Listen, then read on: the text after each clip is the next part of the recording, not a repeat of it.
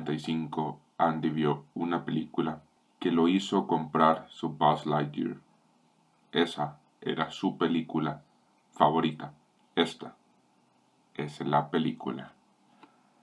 Así iniciaba Buzz Lightyear. Y así inicia la, la película The Lightyear, dirigida por Angus Cloud y estrenada este jueves en este episodio número 18 de Toma 1 Podcast vamos a, dar nuestra opinión de Lightyear. Y son muchas dudas, son muchas preguntas, pero la principal es por qué Andy le pidió el juguete de Buzz Lightyear cuando el mejor personaje de la película es Sox, el gato. Increíble personaje.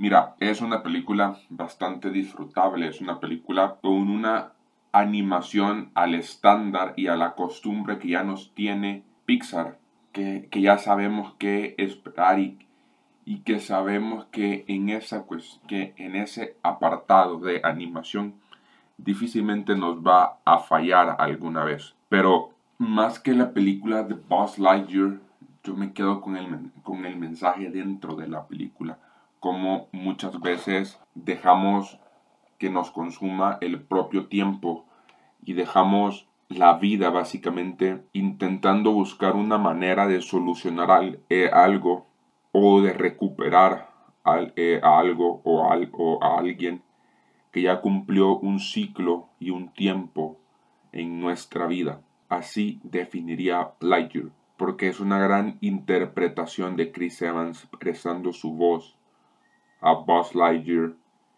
y ese constante querer solucionar algo que ya no tiene una, eh, una solución y desgastarte tu vida y perder a tus compañeros y perder a tus amigos queriendo intentar algo que ya te han dicho más de una ocasión que no se puede hacer.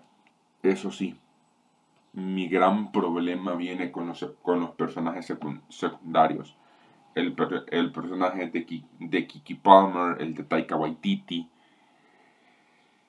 que terminan siendo personajes hasta cierto punto desgastantes. Son los peores personajes secundarios que hay en una película de Pixar a opinión personal. Pero es que no había para dónde correr. O sea, que tu mejor personaje secundario sea un gato.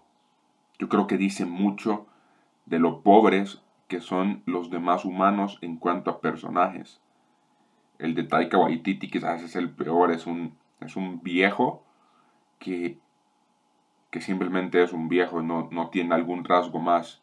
Y el de Kiki Palmer es demasiada obstinada, es demasiada terca, es ese personaje que termina desesperando porque no sabe hacer las cosas. Y sus errores puntualmente cuestan al desarrollo de la película muchísimo. O sea, son, son sus errores los que terminan alargando de más muchas situaciones que se podrían resolver o solucionar de una forma más efectiva y práctica. O sea, y otro que considero que también se siente eh, bastante anticlimático por cómo se presentan las situaciones de, de que conocemos, ya nos presentaron en, Toy Story 1 y en Toy Story 2 el origen de, de y el origen de cómo es él, pero termina en esta, en esta película llegando a, a, sentirse de una forma tan abrupta y de, y de cerrar ya porque ya no quedaba tiempo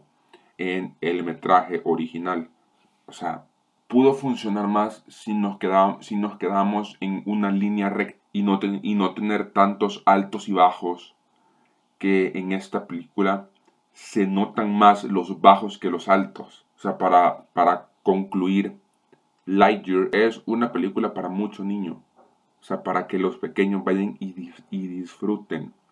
Respeta muchísimo el factor nostálgico para los que crecimos viendo las cuatro películas, bueno, las dos primeras de Toy, de Toy Story, la tercera y ya hace poco la, la última, la, la cuarta y respetan también el legado que significa Buzz Lightyear.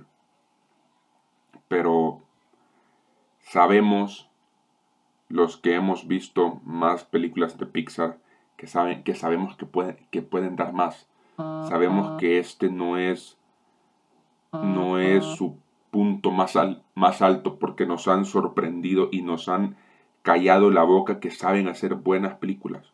Y un punto de que quiero tomarme un poquito más de tiempo es con la controversia. Son cinco segundos. Son cinco segundos de una escena con dos personajes del mismo sexo. Cinco segundos.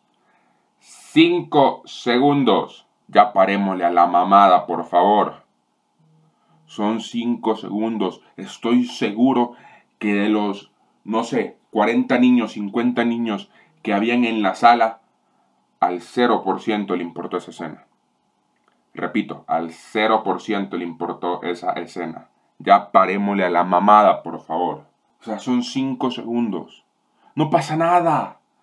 O sea, por 5 segundos no te arruina la película 5 segundos. O sea, si querés llevar a los pequeños, dale. Es Pixar, es Disney. Nos han dado grandes películas y por 5 segundos parémosle con el show. O sea, ya basta. Ya basta que en 2022 le estemos dando más importancia a una escena de 5 segundos que a lo que verdaderamente importa, por Dios santo.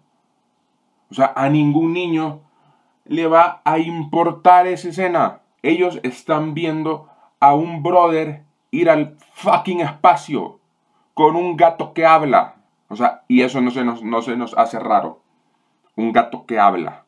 Pero no. Hacemos un show y, y, y hacemos trending topic.